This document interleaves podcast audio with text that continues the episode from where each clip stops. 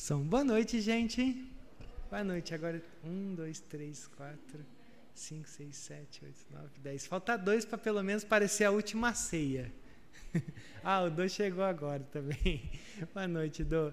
É, gente, é, tá, falei, tá estranho a igreja, né? Tá, tem uma coisa errada, né? Que Jesus voltou, a igreja foi arrebatada e a gente ficou? Não, não é isso. Ah, desde a quinta-feira, na parte da manhã, a gente estava em, em um retiro, né? No acampamento, ali em, próximo a Atibaia. E grande parte de nós fomos para lá, né? Já era um, um, um, encontro, um retiro que a gente já estava com ele marcado há dois anos. Só que aí veio a pandemia e toda essa, essa coisa, né? E aí a gente ficou segurando, segurando, segurando até que chegou esse momento, né?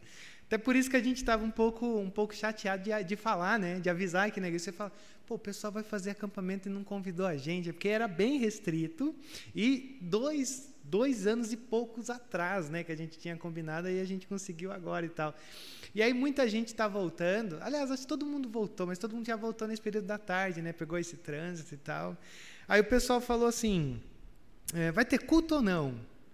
Aí eu falei: ah, tem, eu acho que seria legal ter, porque eu tenho certeza que a, o pessoal que tem visitado a gente vai estar. Tá. E acertamos, o pessoal que está sempre nos visitando está aqui. É, e aí eu ia fazer um negócio bem desplugado, tudo, sem microfone e tal, mas daí um outro pessoal falou assim: ah, mas transmite. Tá bom, a gente às vezes fica refém né, do, da, dessa coisa da internet, das transmissões. Se não tivesse isso, a gente ia fazer uma dinâmica diferente aqui, mas ok, fica para um outro momento. E você sabe que hoje é Páscoa, né? Hoje nós comemoramos a Páscoa. Então, antes de mais nada, uma feliz Páscoa para cada um que está aqui, os que estão nos assistindo, né? Que todos espero tenham tido um dia abençoado. E Páscoa nada mais é do que essa essa oportunidade de lembrarmos da ressurreição de Jesus. Simples assim. Que, aliás, pensava eu essa semana, que a gente, é, parece que quando a gente pensa em Jesus, a, a gente tem a figura central da cruz, né? a gente relaciona a cruz com Jesus. E geralmente, eu não sei se você já parou para pensar nisso, a gente não fala muito da ressurreição. A gente geralmente fala mais da morte, da cruz, do sofrimento. E ok, o sofrimento a gente já tem bem guardado no nosso coração, na nossa mente, né? Essa figura do amor, do sofrimento, daquele que morre em nosso lugar, do cordeiro, né? Que na verdade morre em nosso lugar, em nosso favor e coisa e tal. Mas quando a gente pensa na ressurreição, a ressurreição também ela, ela é tão necessária, tão importante quanto o, a morte de Jesus. Sabe por quê? É, a gente vive um momento, na verdade a gente sempre viveu, mas isso fica mais evidente pelas redes sociais, de que é, todos nós temos uma imagem favorável sobre Jesus. Todos nós olhamos para Jesus de uma forma, principalmente quando você pensa num Jesus que morreu numa cruz de uma maneira inocente. E quando a gente pensa nisso, a gente começa a perceber que todo mundo tem uma imagem sobre Jesus. Ah, o Jesus de amor, o Jesus que que morreu pelos pobres, o Jesus que morreu pelos pecados, ah, o Jesus que sofreu na mão do, do, dos romanos. Ah, mas quando a gente pensa na ressurreição, o que, que a gente pensa? Qual que é o significado da ressurreição? Por que, que a ressurreição é importante? Por que, que a ressurreição não é algo descartável para a gente? E eu fiquei pensando nisso durante essa semana. Por que, que a ressurreição ela é tão importante para nós?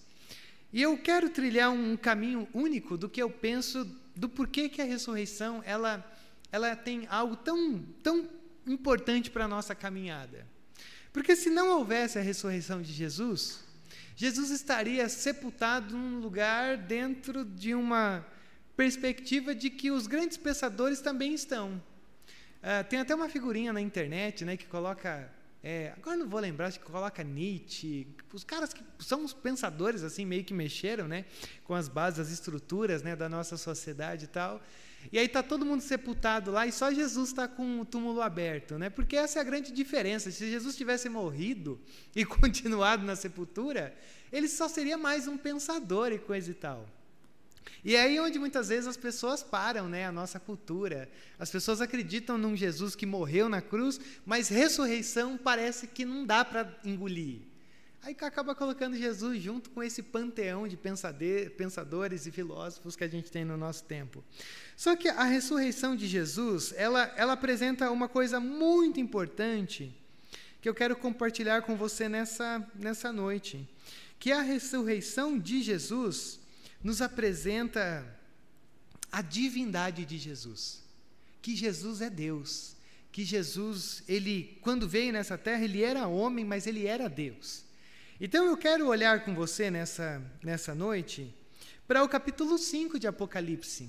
Que quando eu percebo, quando eu olho para esse, esse, esse texto, eu vejo aqui a figura do cordeiro, uh, que ainda carrega os traços da morte, do seu sofrimento, numa perspectiva eterna, porque é, é como a gente enxergar um Jesus no céu. O João está olhando Jesus nesse reino eterno, né? nessa experiência que nós chamamos de céu.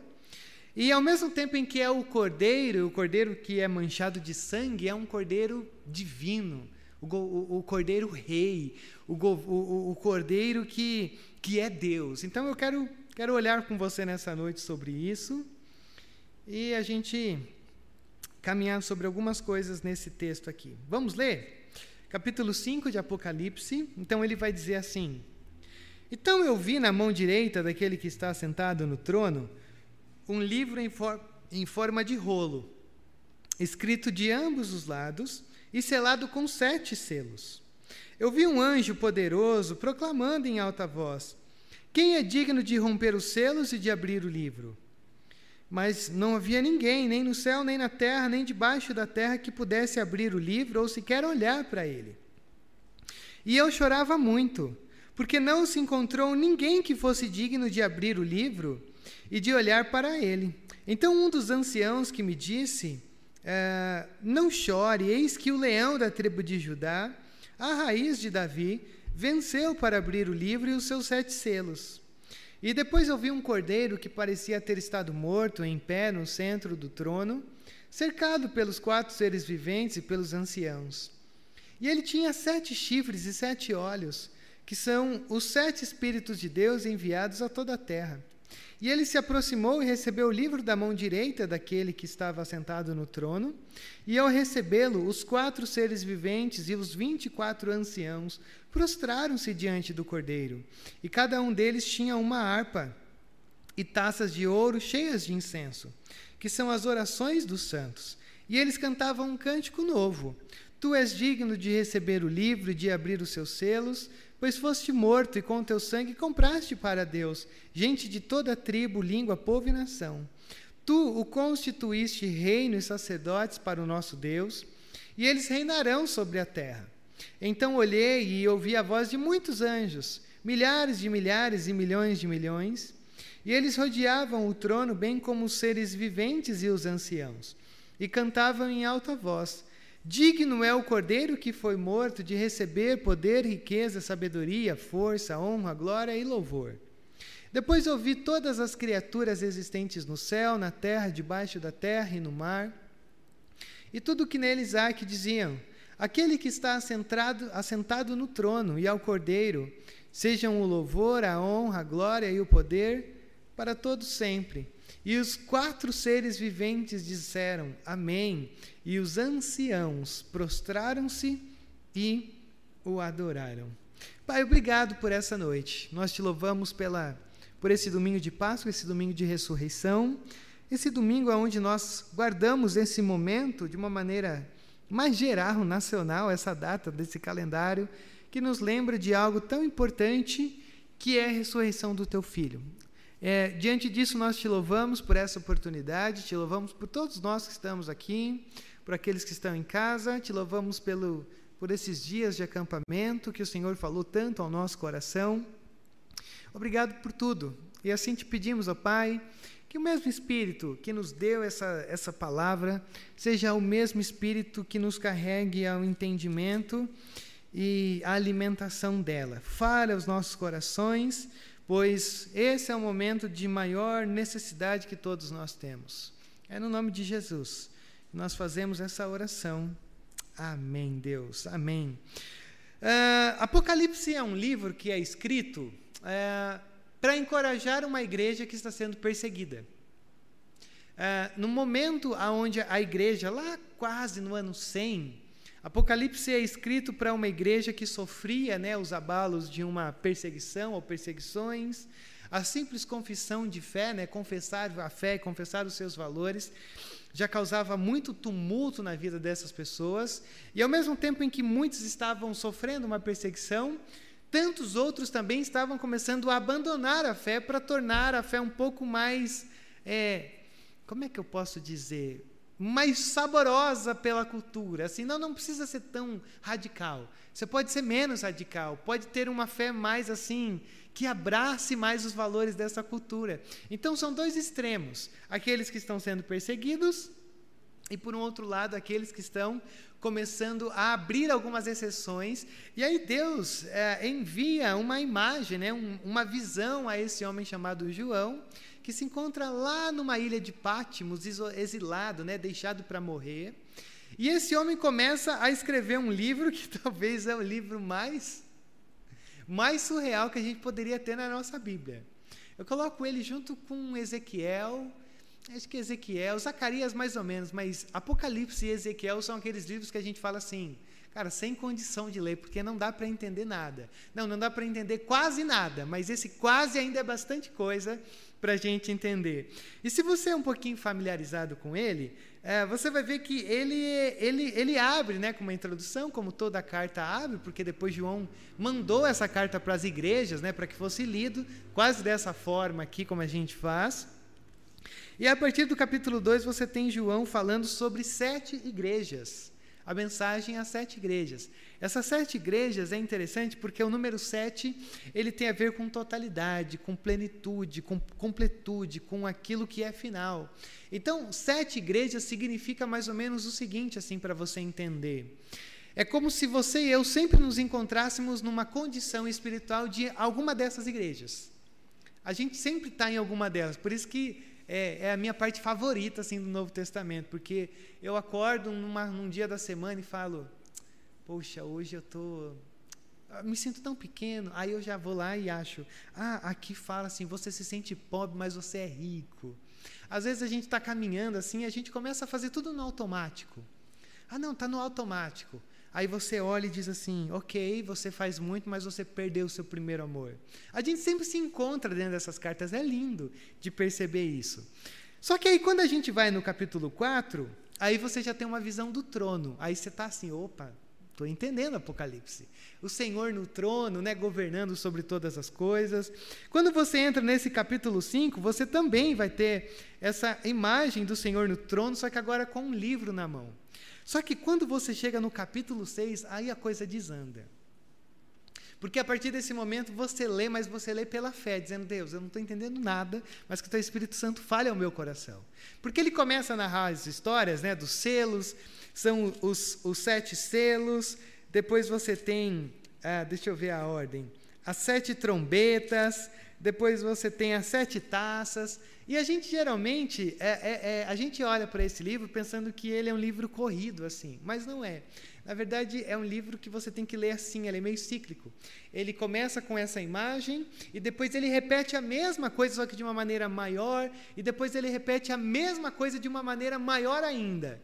Uh, algumas vezes ele está falando sobre o final dos tempos numa perspectiva aqui de baixo, algumas vezes ele está falando sobre uma perspectiva dele do céu olhando para baixo. É um negócio muito bonito, mas eu não quero gastar todo o meu tempo que eu tenho aqui com você nessa noite para introduzir Apocalipse para você. Até que você chega lá no 21 e 22, que é um novo céu e nova terra, e você fala: Ah, não, agora eu entendi.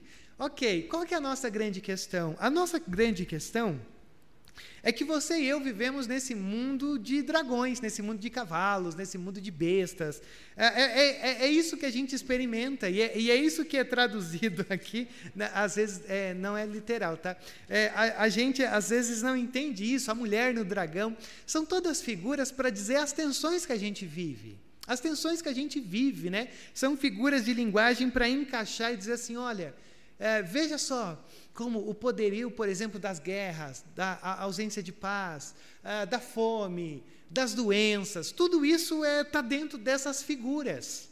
Só que o que é lindo para mim e para você, e é sobre esse caminho que eu quero trilhar nessa noite, é que antes de João descrever um mundo assim, assustador, antes de João escrever um, um, um, tema, né, um livro tão denso que a gente fala, meu Deus, mas essas imagens assim são grotescas. Ele começa com o Senhor no trono. Ele começa dizendo: O Senhor está no trono. E no capítulo 5, mais do que o Senhor está no trono, o Senhor está com um livro na mão. Deixa eu ler de novo aqui para você perceber. Verso 1. Então eu vi na mão direita daquele que está sentado no trono um livro em forma de rolo. É, esse livro que está na mão de Deus é o livro da vida, é o livro da história humana. Então, esse é um livro, e olha só como ele, ele, ele é enfático. Ele diz: está na mão direita daquele que está sentado no trono, é como um rolo, né? Escrito de ambos os lados, só que esse livro está selado com sete selos, ou seja, ninguém consegue abrir esse livro, ninguém consegue desenrolar a história. Então, a gente tem um drama.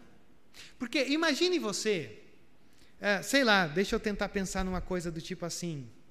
Você faz um, um, um, um você faz alguns exames, você tem se sentido meio mal, uh, e aí você recebe na sua casa, no seu e-mail, o seu diagnóstico. Só que na hora que você abre, você vai abrir o seu diagnóstico, né, pela, pela, pela internet, alguma coisa assim, é, é, como se fosse a fatura do banco. Não sei se vocês passam por isso, que você tem que colocar o, os quatro primeiros dígitos do CPF. Cara, eu não sei por que, que eles fazem isso. Eu não sei se eles pensam que alguém vai entrar no meu e-mail e pagar o meu cartão de crédito. Eu nunca, eu nunca entendi por que, que eles fazem isso. Mas a questão é que eles fazem. E aí você imagina que você recebe um diagnóstico do que a sua vida pode acabar dentro de agora, ou de alguns instantes, daqui a pouco, ou com algum tempo, e você não pudesse saber a, a, o e-mail está ali, mas você não tem acesso ao e-mail. Quando João diz, você está diante do trono do Senhor, ele está com o livro da história na mão, o livro está selado, e aí o grande problema é: ninguém consegue abrir o livro. Ah, para uma igreja que está sofrendo, para pessoas que têm sede e fome de justiça, para pessoas que estão se perdendo, não saber o desenrolar da história é angustiante. É, é, por isso que Apocalipse ele é um grande spoiler de que o fim terminará bem com capítulo 21 e 22. Porque ele diz: apesar do mundo de cavalos, de bestas, de dragões com sete cabeças e tudo isso daí, vai acabar bem. Só que nesse nosso texto, ah, o João vive esse drama. Porque olha só, olha só que coisa maravilhosa que a gente tem aqui. Verso 2: Então eu vi um anjo poderoso proclamando em alta voz: Quem é digno de romper os selos e de abrir o livro? Quem é digno de abrir e desenrolar a história para a gente saber o que vai acontecer, para a gente se envolver com a história? Mas olha o verso 3: Mas não havia ninguém, nem no céu, nem na terra, nem debaixo da terra, que podia abrir o livro ou sequer olhar para ele. Eu chamaria desse episódio o episódio mais dramático da Bíblia. Porque você imagina, está diante do trono, com o livro da vida ali nas mãos de Deus, um anjo aparece e diz: Quem que pode abrir? Silêncio absoluto no céu. Ninguém pode abrir. Ninguém pode desenrolar a história. Ninguém consegue dar significado à história. Ou seja, a gente não tem esperança. O apóstolo Paulo, quando ele diz assim: Ora, se não houvesse a ressurreição, nós seríamos os mais miseráveis, porque a nossa vida acabaria com a nossa morte. E o João está dizendo aqui: alguém tem que abrir esse livro, nós precisamos saber como a história vai se desenrolar. E olha o verso 4, como ele diz: E eu chorava muito, porque não se encontrou ninguém que fosse digno de abrir o livro e de olhar para ele. Ora, você já imaginou se encontrar numa condição dessa? Quando você não consegue enxergar a esperança, quando você não consegue saber o que vai ser desenrolado, ou saber que aquele que está no trono está desenrolando a história. Ora, Se nós vivêssemos no mundo como nós o vivemos, e nós vivêssemos com todas essas imagens dos dragões, das bestas, de tudo isso, e a gente não soubesse como a história ia acabar, a gente entraria em pânico. Porque a gente seria carregado por todos os lados pelos valores de um mundo caótico e diabólico. Só que aí, olha só que coisa linda. No meio da história, aparece um dos anciãos, verso 5, que diz assim: Não chore. Eis que o leão da tribo de Judá, a raiz de Davi, venceu para abrir o livro e os seus sete selos. Não chore, João, porque apareceu alguém, alguém que vai abrir o livro, alguém que vai desenrolar a história, mas alguém que não vai simplesmente desenrolar a história para te dizer assim, ó, é assim que vai ser. É alguém que vai desenrolar a história na perspectiva da redenção, da salvação. Não é só um o que, que vai acontecer. Senão a gente procuraria algumas pessoas aí que gostam de tentar adivinhar o futuro. É alguém que não apenas diz a história, mas alguém que conduz a história sobre a perspectiva da redenção. Olha o verso 6 de novo. Então eu vi quem? Um cordeiro o Cordeiro Pascual, aquele que morreu e ressuscitou, e que agora se encontra no livro de Apocalipse nesse estado de glória.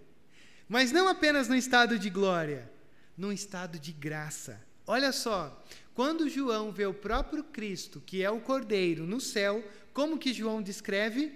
Parecia estar morto, de pé, no centro do trono, cercado pelos quatro seres viventes e os anciãos, isso aqui é uma imagem, ou a gente pensa que essa é uma imagem de toda a criação diante do próprio Deus.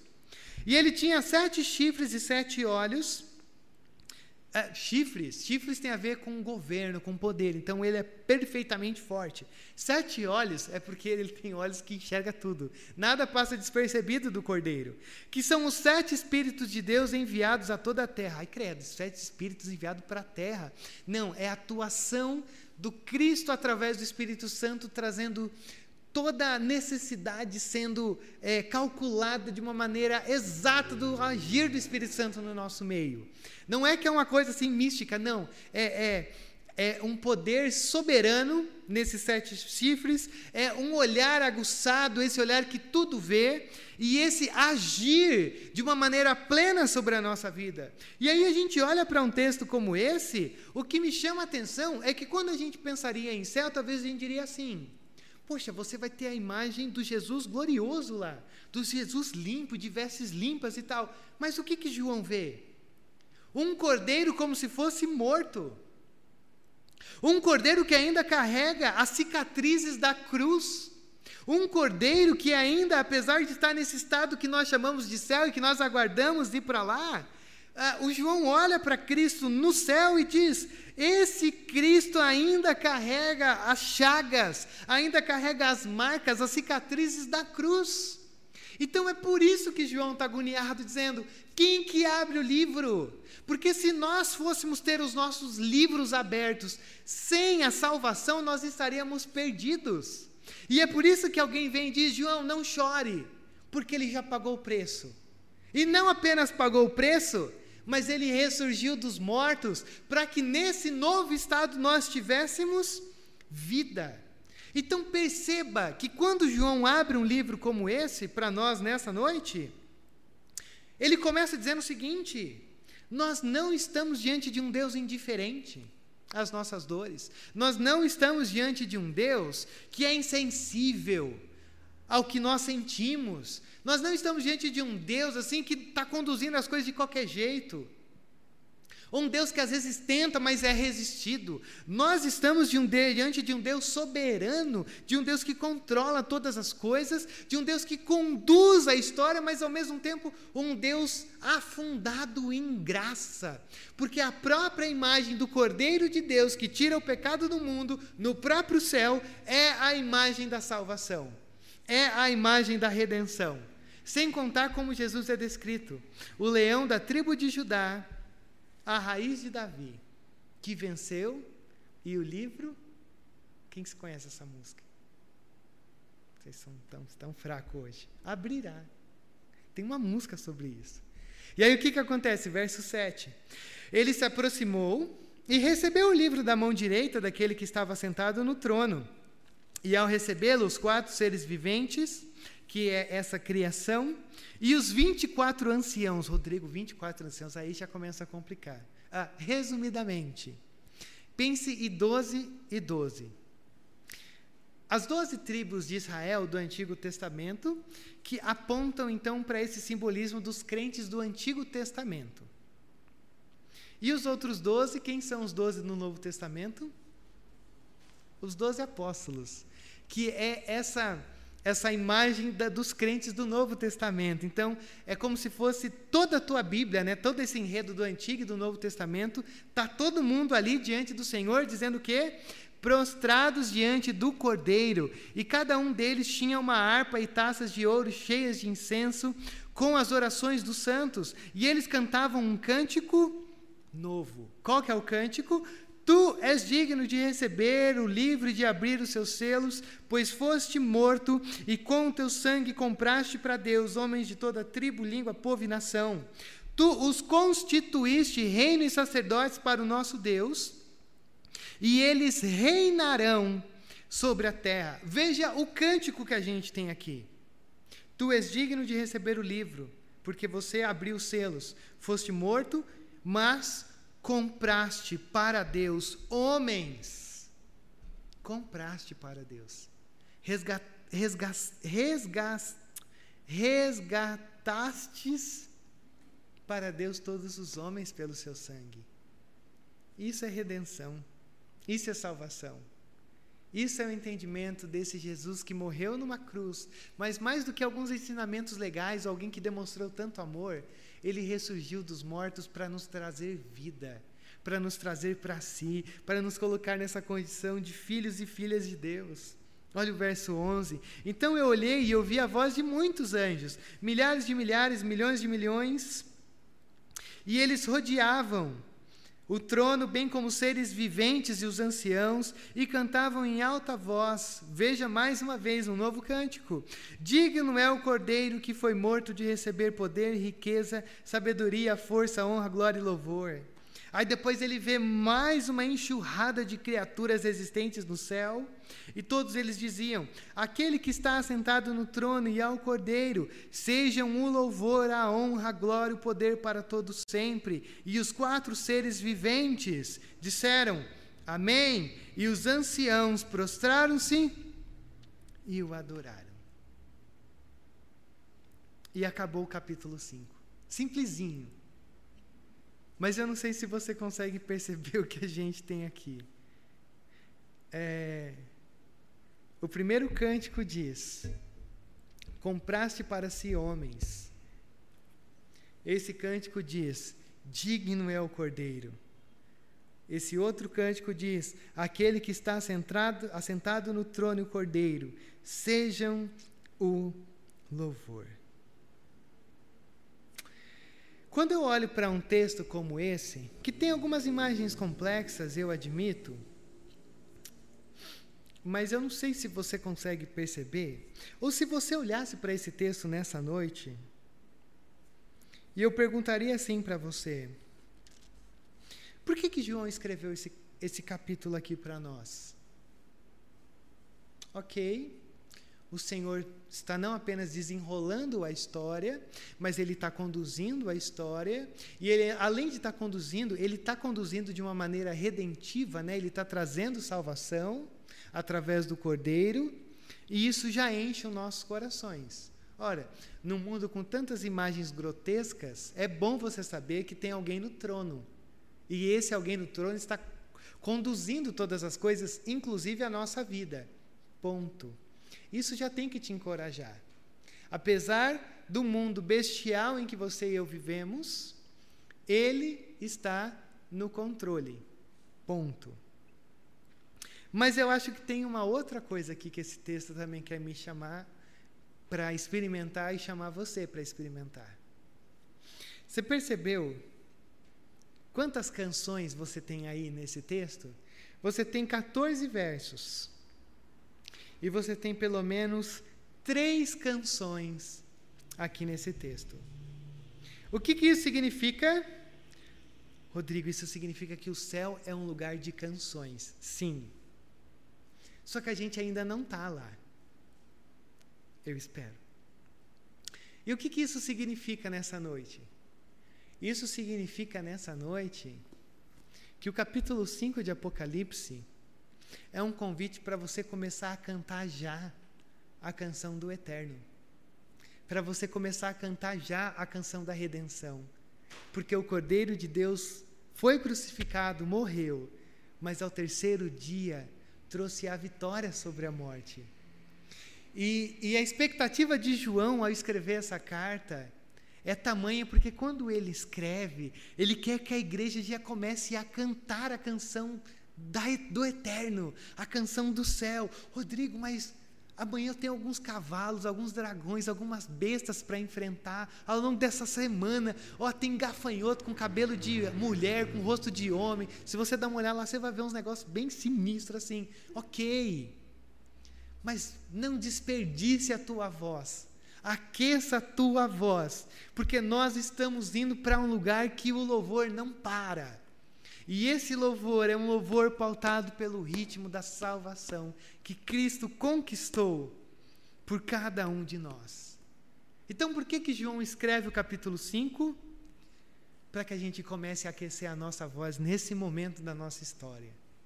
Porque por mais que a gente tenha tanta coisa que arranca a nossa esperança, esse é um capítulo que vem para a gente diz que a redenção, aquilo que o Cordeiro fez, o que a Páscoa significa, que isso nutra o teu coração, para que você cante a canção de Apocalipse capítulo 5. O Cordeiro venceu. E nesse momento nós temos uma esperança de que logo estaremos lá. Então, que essa esperança seja algo tão grande, tão profundo, que você comece a cantar agora, que você cante amanhã, que você cante na terça, que você não pare de, cansar, de cantar. Porque é sobre isso que a Páscoa significa para mim. Significa eu não posso me cansar de cantar a canção daquele que morreu para que eu pudesse experimentar a vida. E não só a vida daqui, porque uma hora é, é, é um pouco difícil de imaginar isso, mas num certo momento é, nós estaremos vivenciando o Apocalipse 5 lá. Mas enquanto isso não chegar, não desperdice a tua voz, não desperdice as tuas canções, porque é um convite para a gente começar a cantar agora. E eu queria orar com você sobre isso. Essa é a nossa Páscoa. A Páscoa nada mais é do que uma grande canção, uma canção que nos fala desse amor de Deus, uma canção que nos fala dessa experiência da ressurreição, que você e eu podemos começar a experimentar já. Tamanha é a nossa a nossa expectativa, tamanha é a nossa fé, tamanha é o nosso anseio, a nossa necessidade, a nossa sede, fome desse desse eterno, desse céu, dessa condição, desse estado que o Senhor pode sempre já começar a nutrir nos nossos corações. Pai, nós te louvamos por essa oportunidade. Te louvamos pelo teu cuidado, te louvamos porque o Senhor tem cuidado de cada um de nós. E nessa noite, é, celebrar a Páscoa é algo tão é tão é tão maravilhoso, Pai, porque é, o Senhor como um cordeiro, o cordeiro que tira o pecado do mundo, o cordeiro que não é alguém que simplesmente abriu um caminho e nos convidou a tentar viver da melhor maneira, mas o Senhor é Deus e o Senhor está conduzindo as nossas histórias. O Senhor, na verdade, tem conduzido a história. E a tua igreja, pela qual nós fazemos parte, Pai, que, que grande alegria olharmos para um texto como esse onde muitas vezes a gente se torna angustiado como João. Quem está desenrolando essa história? Será que o livro da vida está aberto? E ele está, Senhor, porque o Cordeiro venceu e ele é digno de abrir esse livro. Então, ó Pai, que, a, que o Senhor derrame vida sobre cada um de nós, que o Senhor já aqueça as nossas vozes, Que o Senhor inunde os nossos corações com uma alegria, com uma experiência de salvação tão profunda, é, que seríamos incapazes de não cantarmos sobre a tua salvação e sobre essa experiência que podemos experimentar a partir do momento em que depositamos toda a nossa esperança sobre a cruz. Porque o Senhor morreu em nosso lugar, pagou o nosso preço, satisfez a justiça de Deus em nosso lugar. Mas a história não para aí, porque ao terceiro dia, quando o Senhor ressurge dos mortos, nós não apenas temos os nossos pecados perdoados e o nosso velho homem morto, mas podemos ressurgir para uma viva esperança.